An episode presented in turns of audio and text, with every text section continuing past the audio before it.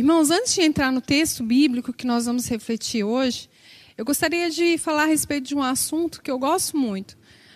Quem me conhece, os meus amigos, os irmãos aqui na igreja, toda vez que a gente está conversando, eu sempre entro nesse assunto, que é a respeito da Bíblia. Esse livro aqui, irmãos, a gente tem que amar ele. A gente tem que gastar tempo com ele. A gente tem que desejar conhecer ele mais e mais. E hoje, eu quero falar com vocês um pouquinho, eu quero incentivar vocês, quero encorajar vocês a ler a Bíblia. Né? Por quê? A Bíblia ela é o que tem de mais precioso que Deus deixou para a gente nesse mundo. Você pode dar esse livro aqui para uma pessoa e dar um outro, uma outra literatura clássica aí, né, de grandes escritores, grandes autores conhecidos, mas é o único livro que tem poder de transformar a vida de uma pessoa é esse livro aqui. É a palavra de Deus, ela é transformadora.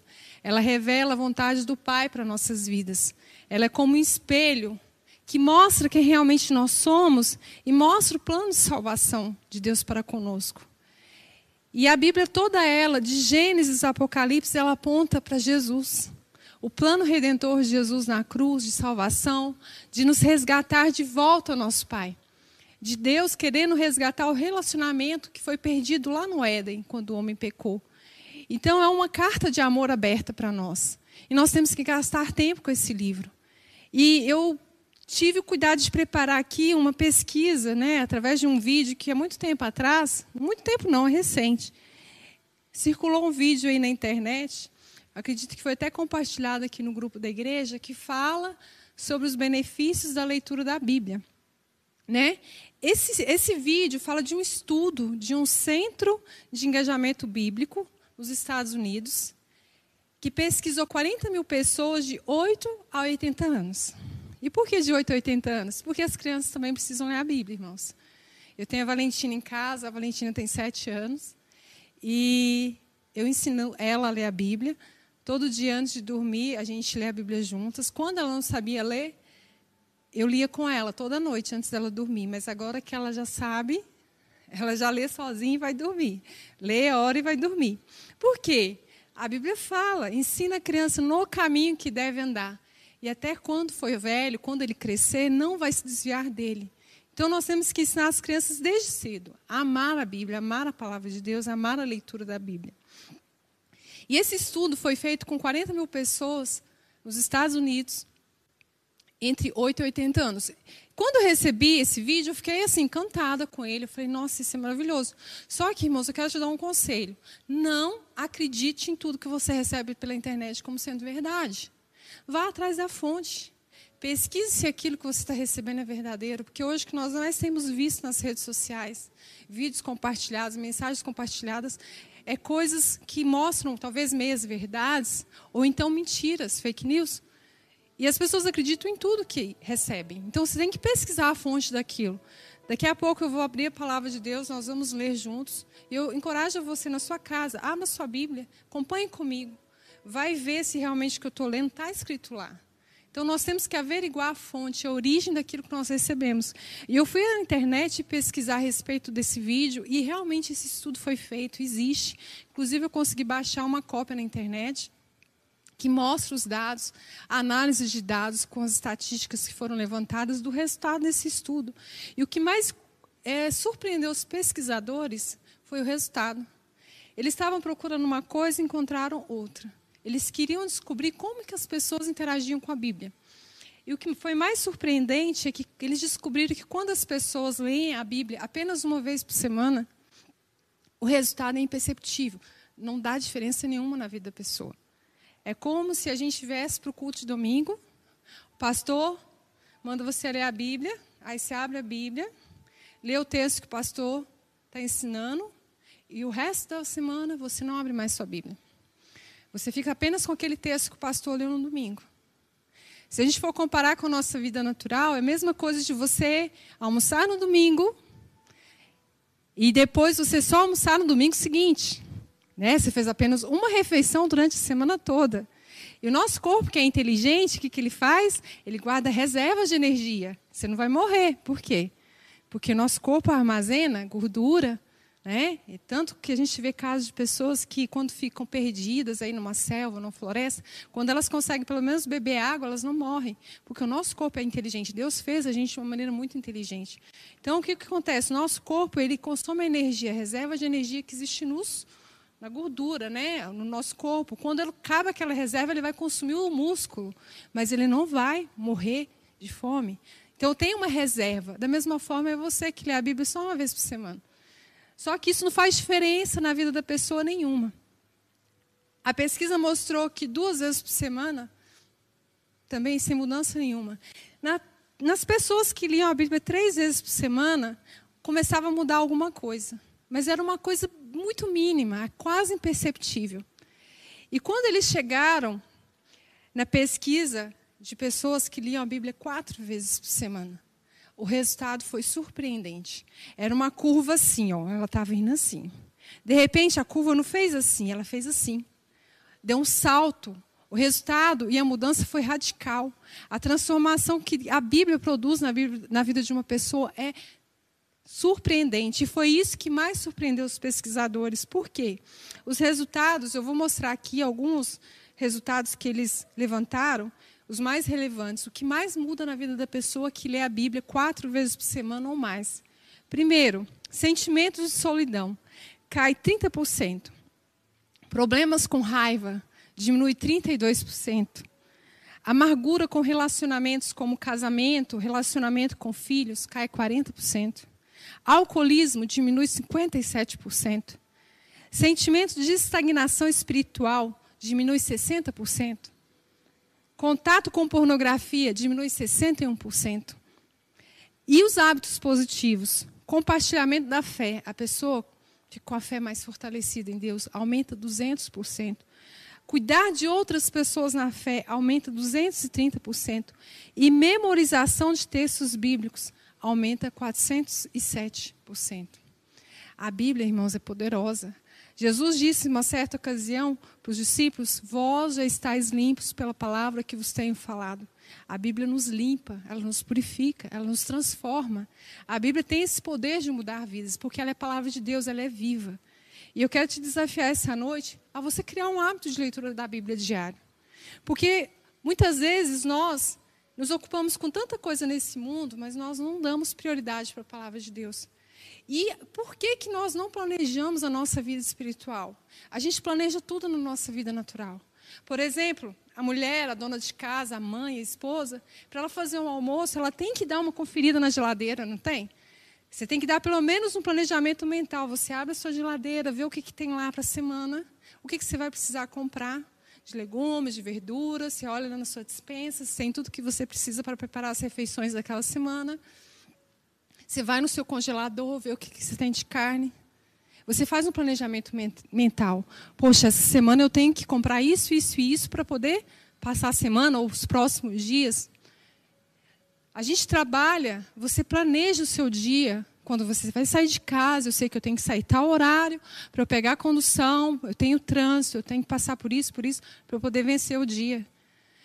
Você que estuda da mesma forma, se você não se planejar, o horário de sair de casa, a roupa que você vai separar, o que você vai levar, você não vai conseguir chegar ao final do dia bem. Né? Você pode até passar aquele dia estressado, corrido, mas o normal é a gente se planejar. Agora, por que, que com relação à palavra de Deus a gente não cria essa disciplina? A gente não acha que, que é espiritual, então eu vou espiritualizar tudo. Não, irmãos, não funciona dessa forma. A gente não pode ser negligente com relação à leitura da palavra do Senhor. A gente tem que dar prioridade para as coisas de Deus. Para a gente crescer na fé, no conhecimento, na sabedoria da palavra do Senhor. E esse é um desafio não só para os novos convertidos, para aqueles que estão começando agora a caminhar com Jesus, para todos.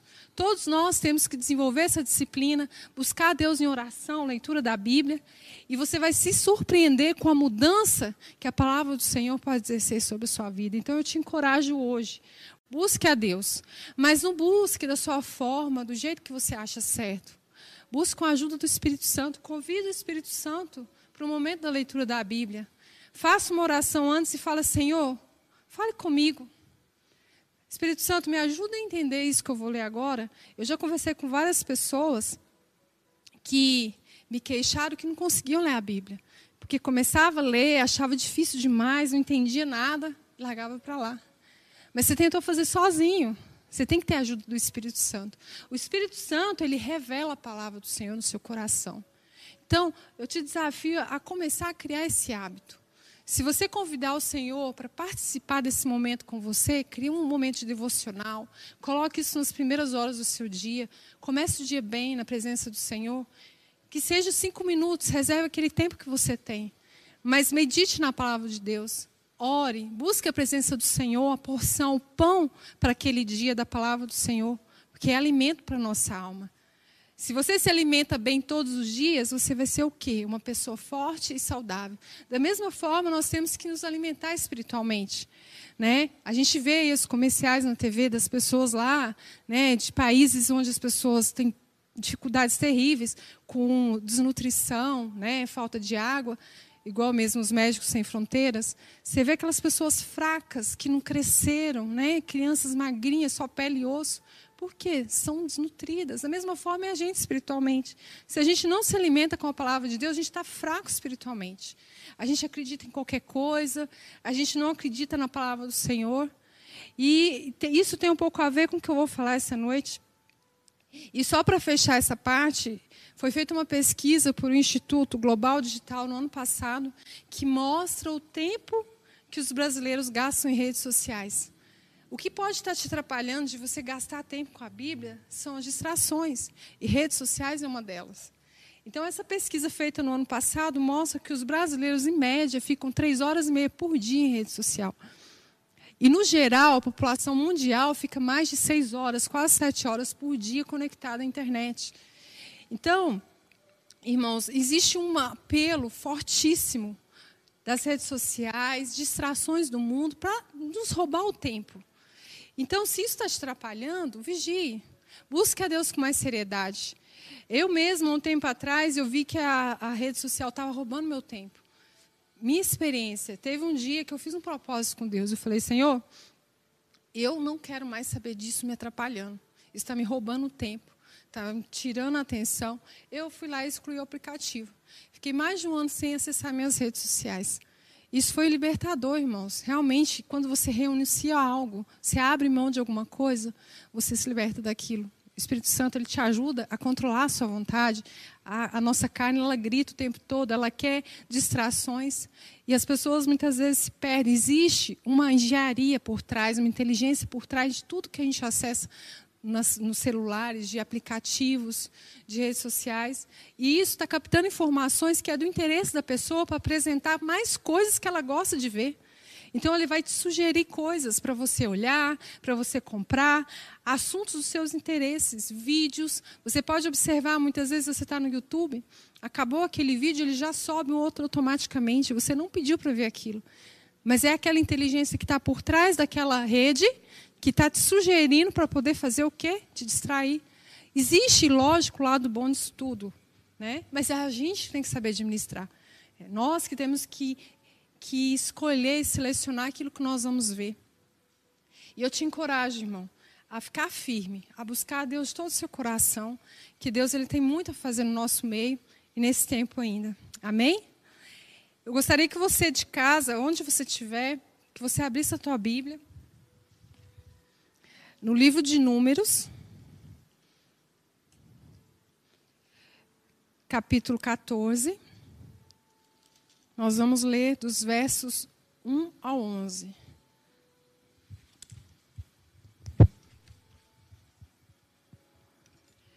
Eu quero refletir com vocês essa noite a respeito desse tema. Não temas, creia. Nós vamos ver aqui nessa situação, nesse mesmo texto, duas atitudes completamente diferentes. Duas visões completamente dif diferentes. Uma vai mostrar para nós uma visão de fé e outra do medo. Diz o seguinte, a partir do verso 1 do capítulo 14: Levantou-se, pois, toda a congregação e gritou em voz alta, e o povo chorou aquela noite. Todos os filhos de Israel murmuraram contra Moisés e contra Arão. E toda a congregação lhe disse: Tomara tivéssemos morrido na terra do Egito, ou mesmo neste deserto. E por que nos traz o Senhor a esta terra? Para cairmos a espada e para que nossas mulheres e nossas crianças sejam por presa? Não nos seria melhor voltarmos para o Egito? E diziam uns aos outros: Levantemos um capitão e voltemos para o Egito. Então Moisés e Arão caíram sobre o seu rosto perante a congregação dos filhos de Israel. E Josué, filho de Num, e Caleb, filho de Jefoné, dentre os que espiaram a terra, rasgaram as suas vestes e falaram a toda a congregação dos filhos de Israel, dizendo: A terra pelo meio da qual passamos a espiar é terra muitíssimo boa. Se o Senhor se agradar de nós, então nos fará entrar nessa terra e nos dará terra que mana leite e mel, tão somente não sejais rebeldes contra o Senhor, e não temais o povo dessa terra, porquanto, como pão, os podemos devorar. Retirou-se deles o seu amparo. O Senhor é conosco, não os temais. Apesar disso, toda a congregação disse que os apedrejassem.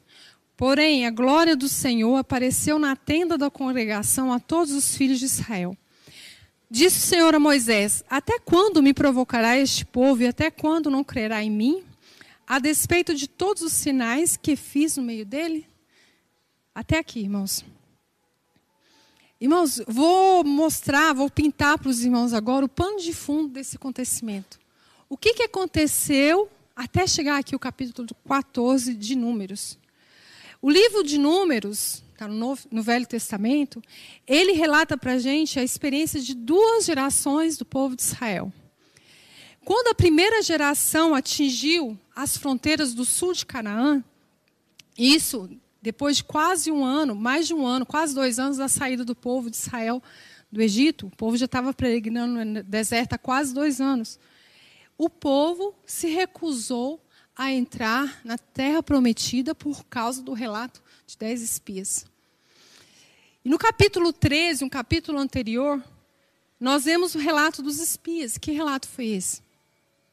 Os espias eram o quê? Cabeças da tribo de Israel. Eles foram escolhidos a dedo.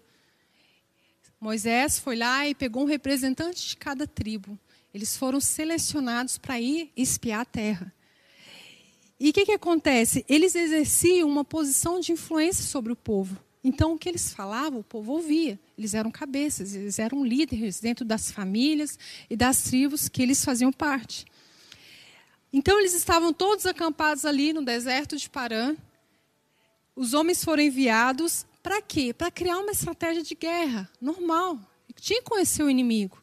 E nós vemos isso aqui, ó, no capítulo 13, que eles falam. Moisés fala, dá a ordem aos espias, né? Tende ânimo e trazei o fruto da terra. Eram aqueles dias os dias das primícias das uvas. Eles foram espiar para saber como era aquela terra, o que, que aquele povo era, como que era a terra, como eram as pessoas que habitavam lá. Então eles fizeram, eles trouxeram sim, eles foram, ficaram 40 dias naquela terra espiando e depois trouxeram um relato para Moisés e diante de toda a congregação. Eles deviam fazer um relato da natureza da terra em si, as qualidades e fraquezas dos habitantes que ali moravam. E quando eles voltaram, no verso 28 aqui do capítulo 13, eles fazem sim um relato. Eles falam que a terra é boa, que dava alimento, que realmente manava leite e mel. Porém, eles fazem uma descrição exagerada dos homens daquela terra. Vamos lá, capítulo 13, verso 28 diz o seguinte: o povo, porém, que habita nessa terra é poderoso, e as cidades muito grandes e fortificadas. Também vimos ali os filhos de Anak. Os amalequitas habitam na terra de Negueb, os heteus, os jebuseus e os amorreus habitam na montanha, os cananeus habitam ao pé do mar e pela ribeira do Jordão. Irmãos, o que, que acontece? Eles fizeram uma descrição dizendo que a terra era boa, resumindo, mas o povo poderoso demais para ser conquistado. Eles não tiveram fé. Porque quando nós vimos no início do capítulo 13, quando Deus deu a ordem para Moisés enviar os espias, a frase começa da seguinte forma: Disse o Senhor a Moisés: Envia homens que espiem a terra de Canaã, que hei de dar aos filhos de Israel. Hei de dar aos filhos de Israel. Deus falou: Eu já estou entregando na mão de vocês. Vocês só vão ter que entrar, vocês vão ter que lutar e conquistar. Moisés simplesmente queria armar uma estratégia de guerra para saber como conquistar aquele povo. Porém, dez espias, aqueles doze, vieram com uma descrição de medo, uma visão de medo do que eles viram naquela terra. Porque Anak eram descendentes de um povo que é citado, se não me engano, em Gênesis ou Êxodo, que fala que eles eram gigantes, eram um povo gigante. Então, eles viram o tamanho daqueles homens e se assustaram com a estatura deles e com a estratégia, com o poder que eles tinham. Ele fala de cidades altamente fortificadas. Mas eles se esqueceram lá atrás, quando Deus mandou eles para aquela terra, que Deus ia dar aquela terra para eles. E eles vieram com essa descrição exagerada. Duas vozes prevaleceram aqui. No capítulo 14 que nós lemos: a voz do medo dos dez espias e a voz da fé. Quem teve a voz da fé? Apenas dois. Que foi, foram Josué e Caleb. Caleb se levanta e anima o povo, dizendo: Vamos subir e possuir a terra, porque vamos prevalecer contra ela. Isso está aqui, ó. Verso 8, do 6 ao 9, Josué e Caleb tentando animar o povo. Não, gente, nós vamos conseguir, vamos lutar e Deus vai entregar essa terra nas nossas mãos. Só que, irmãos, o que, que acontece? O povo já começou a murmurar. Já começou a se levantar contra Deus. E, mediante o relato daqueles espias, o povo murmura contra Moisés e contra Arão. Então, o que, que eles falam? Todos os filhos de Israel murmuraram contra Moisés e contra Arão, e toda a congregação lhes disse: Tomara tivéssemos morrido na terra do Egito, ou mesmo nesse deserto. Isso me traz uma reflexão muito séria, irmãos. Nós temos que tomar muito cuidado com o que nós falamos. Nossas palavras têm poder, muito poder. Elas podem trazer à existência aquilo que não existe. Por isso que nós temos que vigiar muito com aquilo que nós falamos.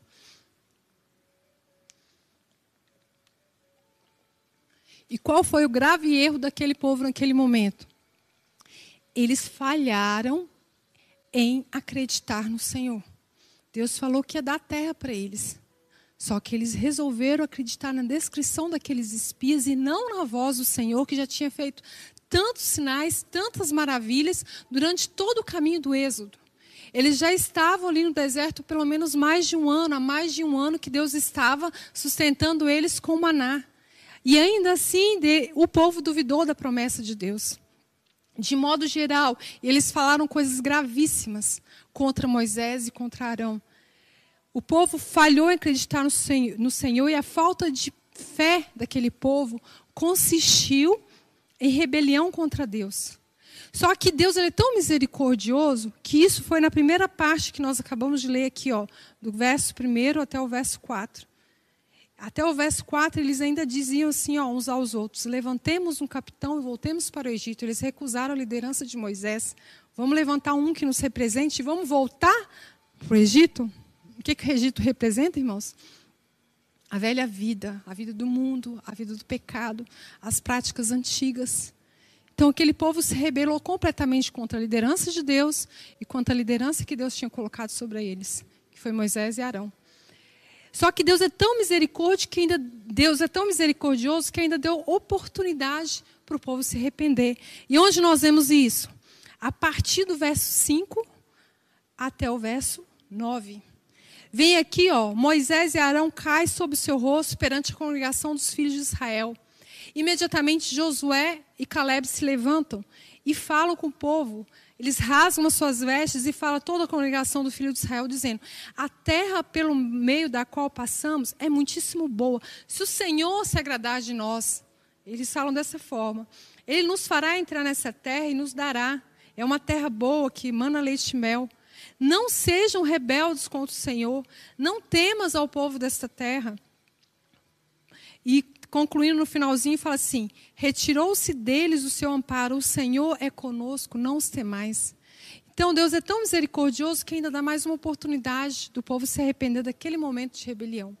Só que, irmãos, acabou de falar isso, Josué e Caleb. Olha o que aconteceu no verso 10. Apesar disso, toda a congregação disse que os apedrejassem. Deus ainda deu mais uma chance. O povo murmurou, o povo blasfemou, se levantou contra a liderança de Deus, contra a liderança de Moisés, contra a liderança de Arão. E Deus ainda deu mais uma chance deles se arrependerem. Se levantou Josué e Caleb. Eh, Moisés, e Arão já estavam com o rosto em terra prostrado diante do povo, só que o povo ainda foi intransigente. Vamos apedrejá-los. Aí Deus vem com a sentença. Deus é misericordioso, irmãos. Deus ele só vai aplicar a justiça dele depois de avisar muito. Ele sempre dá chance para o homem se arrepender. Aí Deus fala, no verso 11: Disse o Senhor a Moisés: Até quando me provocará este povo? E até quando não crerá em mim, a despeito de todos os sinais que fiz no meio deles? Então Deus ele aplica a sentença depois de dar chances e mais chances, pelo menos duas ou três do povo se arrepender aqui, durante esse momento onde o povo se rebela contra Deus. Então, irmãos, no verso 11, a gente viu que Deus já aplicou a sentença dele. Aí a partir daqui nós vemos a consequência de tudo isso, de todo esse pecado do povo. Deus ele vai castigar o povo dele. Nós continuamos a ler aqui no verso, nos versos seguintes do capítulo 14, a partir do verso 20. Deus ele vai decretar o que vai acontecer com o povo dali em diante. O que, que vai acontecer com ele? Deus ele é rico em misericórdia, irmãos, mas olha só o que fala o verso 14. Porém, o meu servo, olha só, o verso 22. Nenhum dos homens que, tendo visto a minha glória e os prodígios que fiz no Egito e no deserto, me puseram à prova já dez vezes. Até aquele momento, o povo tinha se rebelado contra Deus durante o deserto dez vezes. E Deus foi sendo misericordioso, dando chance de arrependimento. Moisés intercedia pelo povo e Deus perdoava. E Deus dava mais uma chance. Mas quando chegou neste momento, a justiça de Deus foi aplicada. E ele decretou o que queria acontecer dali em diante. Aquela geração murmurou e eles receberam o que eles desejavam. Quando nós lemos aqui o início do capítulo 14, o que, que eles falaram? Tomara tivéssemos morrido na terra do Egito ou mesmo nesse deserto. Cuidado com o que você fala, irmão. No verso 29, capítulo 14, a sentença de Deus foi qual? Neste mesmo deserto cairá o vosso cadáver, o que o povo pediu lá atrás. Deus falou: vai acontecer. Vocês não queriam morrer no deserto? Então vocês vão morrer no deserto. Nesse deserto vai cair o cadáver de vocês. Também aqueles que foram contados segundo o censo de 20 anos para cima. Todos aqueles que contra mim murmurou. Deus decretou a sentença ali. O castigo, o título desse trecho na palavra é o castigo dado por Deus. E ele falou ainda o que ia acontecer com os filhos deles. Ele falou: olha, os seus filhos vão servir como os pastores durante essa jornada no deserto. E a cada dia que os espias ficaram na terra, espiando a terra, um ano no deserto. Os espias ficaram 40 dias, 40 anos pregando no deserto. A geração de rebeldes morreria no deserto durante aqueles 40 anos. E quem iria? Os filhos que eles acharam que iam ser escravos, que iam sofrer, Deus falou que eles iriam conquistar a terra. Deus ia dar aquela terra para eles como herança. O povo resolveu ouvir o relatório de dez espias que foram pecaminosos, um relatório exagerado do medo. Porque exagerou os riscos que o povo da terra representava. Eles procuravam suscitar e infundir um medo no povo de Israel. E mais do que isso, expressou atitudes de falta de fé em Deus e nas suas promessas. Irmãos, isso me faz aplicar na no nossa vida, no nosso dia a dia, o que nós podemos aprender com a Bíblia? A Bíblia, toda ela, ela é inspirada por Deus. Foi escrita por homens? Foi, mas revelada por Deus. Se Deus deixou isso escrito para nós, ela tem alguma coisa a nos ensinar. Se nós olharmos aqui, nós vimos dois espias e apenas desses doze, apenas dois creram na palavra da promessa de Deus, na conquista daquela terra que Deus ia dar para aquele povo. Traduzindo em números, dois representa apenas 16,67% do todo. Então, dois representa 16,67% do todo. O que isso quer dizer, irmãos?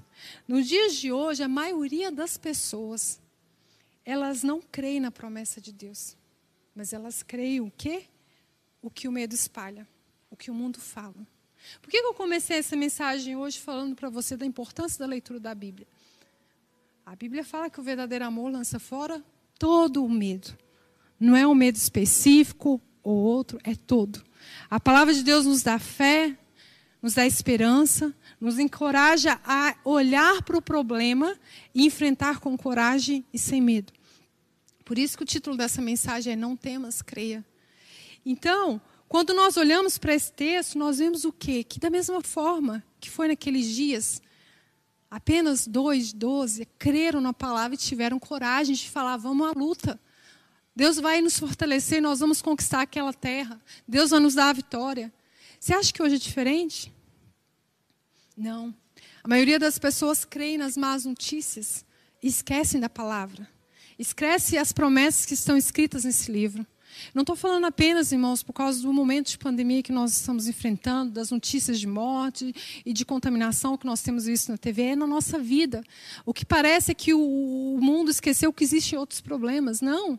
É no nosso dia a dia mesmo, é dentro da nossa casa, é no trabalho, é, é nos seus desafios diários, as outras doenças. Tem pessoas com câncer ainda. Né? Tem pessoas sofrendo por perda de um parente, mas por outros motivos. Nós esquecemos. Então fica todo mundo crendo apenas nas más notícias e esquece das boas novas da palavra do Senhor, da palavra de esperança que Deus deixou registrado para nós. Que isso aqui é verdade. Isso aqui não muda, é eterno. Então, um número muito pequeno ainda tem um olhar de fé. Uma fé inabalável que crê nas promessas do Senhor e não se deixa levar por más notícias. Então, nós aprendemos o quê? Que a murmuração e a falta de confiança em Deus, ela tem sim consequências. A pessoa fica triste, fica desanimada, começa a falar mal disso, daquilo, daquilo outro, fala mal contra Deus. E é um momento onde nós mais temos que vigiar nas nossas palavras. Cuidado, irmão, com aquilo que entra no teu coração. Provérbios fala que nós temos que guardar o nosso coração, porque dele procede as fontes da vida. Então, quando você está cheio de alguma coisa, aquilo vai te enchendo, te enchendo até transbordar. O que, que você está transbordando? Na vida do teu próximo, na sua casa, na sua família. Então nós temos que vigiar muito com a murmuração. O povo já tinha experiências de mais de um ano, os milagres que Deus fez no deserto. Abriu o mar vermelho, mandou comida do céu, literalmente. O céu se abriu, vinha o maná todos os dias. Deus fez sair águas da rocha. E ainda assim o povo murmurava e reclamava e esquecia de todos os benefícios que Deus já tinha feito para eles ali no deserto. Então tem consequências sim as nossas murmurações. Então, por isso que a gente não pode perder a fé em Deus. A gente não pode reclamar, a gente tem que ler, tem que se alimentar da palavra e falar: Senhor, está difícil, mas o Senhor disse para mim que estaria comigo todos os dias até a consumação dos séculos. Eu sei que o Senhor não me deixa só. A tua palavra diz que o Senhor é meu pastor e nada me faltará. Quando você vai lendo as promessas do Senhor, isso vai enchendo o seu coração. Então o medo vai embora, as seguranças, as incertezas vai tira, vai saindo do seu coração e outras coisas vão ocupando espaço. Lá nas cartas do Novo Testamento, eu não lembro agora qual livro exatamente, mas fala que tudo que é puro, tudo que é santo, tudo que é de boa fama, nisso nós temos que pensar. Nós temos que trazer à memória aquilo que nos dá esperança e não nos contaminar com as coisas desse mundo. Não murmure, irmãos, não reclame. Cuidado com o que você fala. Seja grato em toda situação. O pastor Márcio ministrou aqui na terça-feira, isso alguns dias atrás, aqui nessa semana, e ele falou uma coisa que ficou muito marcada no meu coração. Ele fala que nós temos a tendência, ele falou que nós temos a tendência de olhar o que está errado. E esquece de olhar o que é certo. O que está dando certo na sua vida? Nós olhamos, às vezes, só o problema. Nós vemos o problema de uma maneira gigante. Esquecemos de olhar as coisas que estão dando certo as bênçãos do Senhor, o que, que Ele já tem feito aqui na nossa vida até hoje. Nós superdimensionamos uma coisa que é um problema simples, que você pode orar por aquele problema e entregar nas mãos de Deus e Deus vai agir. E ficamos dando atenção para aquilo, esquecemos de olhar as bênçãos do Senhor, o cuidado que Ele tem na nossa vida, promessas que estão se cumprindo na nossa vida, o cuidado que Ele tem com a sua igreja. Nós somos a igreja do Senhor. Nós não podemos esquecer dessa palavra. Deus quer que nós confiemos nele, mas ele não fará tudo. Ele exige de nós, ele espera de nós uma ação, a fé em movimento. É você crer, mas também agir. É você orar, mas também fazer. É você não ficar esperando acomodado, esperando que Deus faça tudo. Não é assim que funciona. O povo tinha que entrar na terra. Eles tinham que lutar com os gigantes, sim. Eles deveriam entrar e conquistar. Era um povo forte? Sim, era. Mas Deus falou: vocês vão ter a vitória. Eu estou com vocês. Apenas não duvide da minha palavra.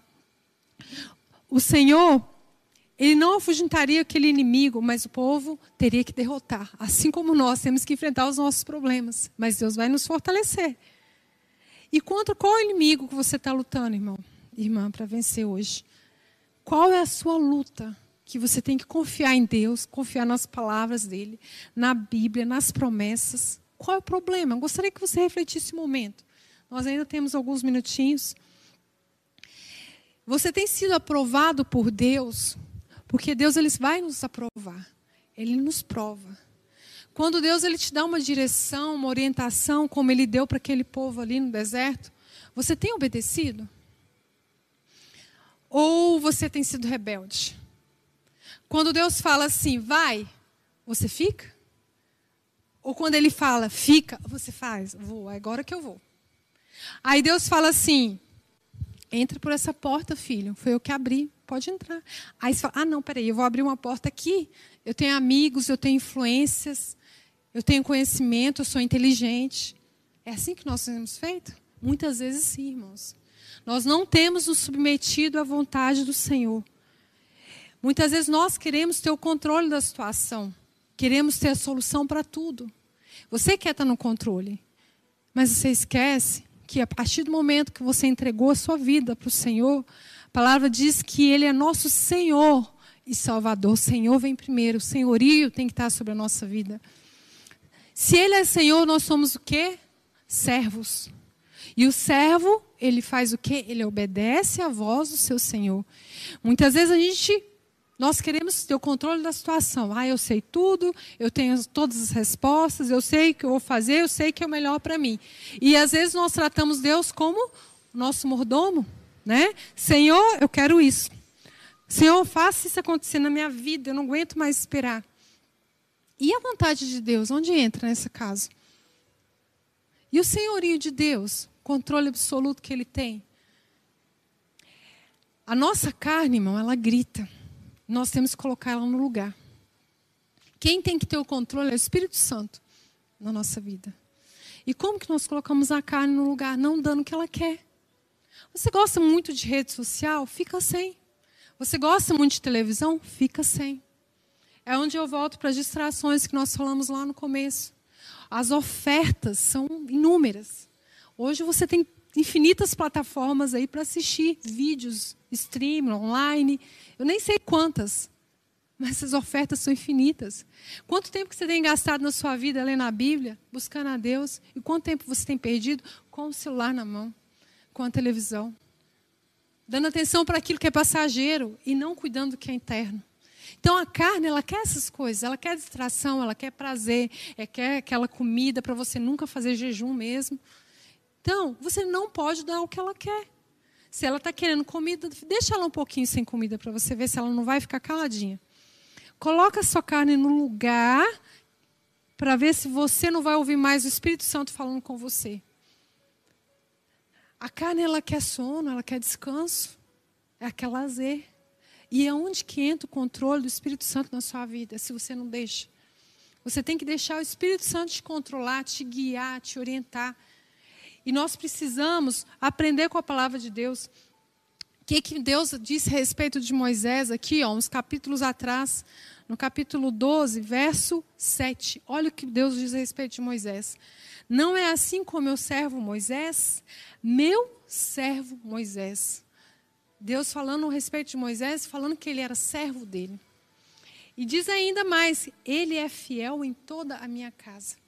Olha que elogio maravilhoso para ouvir da boca do próprio Deus.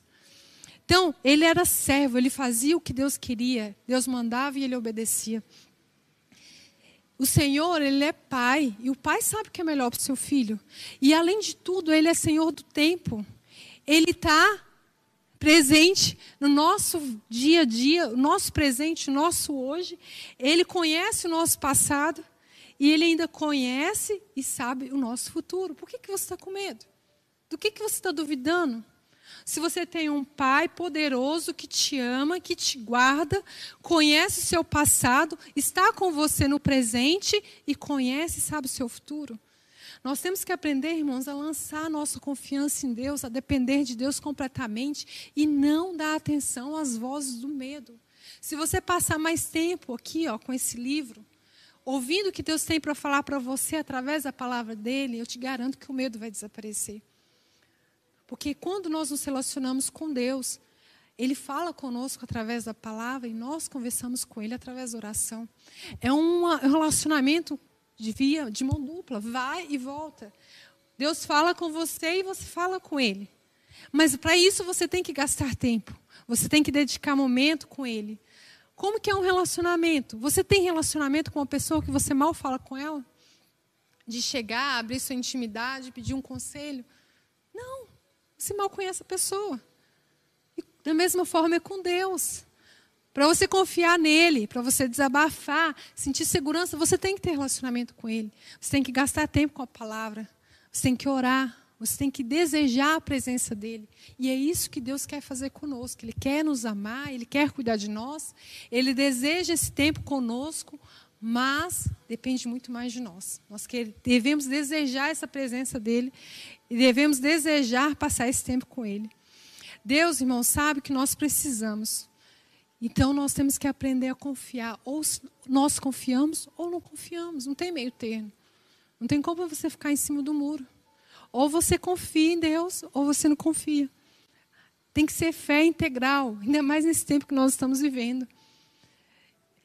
A salvação, irmãos, eu aprendi, ouvi uma frase esses tempos atrás eu gostei muito, eu notei, eu gostaria de falar com vocês. A salvação, ela não nos custa nada, porque ela é pela graça. Mas a santificação, ela nos custa tudo. Paga-se um preço. Nosso evangelho, o evangelho verdadeiro e genuíno, não é um evangelho de facilidades. Não, é o evangelho do negue-se a si mesmo. Todos os dias. Nós temos que negar a nossa carne, a nossa própria vontade, fazer o que Deus Pai quer a vontade do nosso Senhor e não a nossa própria vontade. Nossa natureza, ela quer sempre estar no controle. Acha que sabe tudo que é certo. Acha que o que está fazendo, a sua vontade, é o certo e não a vontade de Deus. Mas a mensagem que eu quero deixar para encerrar neste momento é o seguinte: ele, Deus, o Pai, Ele quer nos ensinar que não importa as circunstâncias ao nosso redor, Apenas creia na palavra dele. Deus ele quer cuidar de nós, irmãos. Nós temos que crer. Negue qualquer palavra contrária àquilo que está na Bíblia. Creia na palavra do Senhor. A palavra do Senhor ela é viva, ela é eficaz, ela é mais penetrante do que qualquer espada de dois gumes. Ela penetra até a divisão da nossa alma, do espírito, das juntas medulas, e ela é apta a discernir nossos pensamentos e a intenção do nosso coração.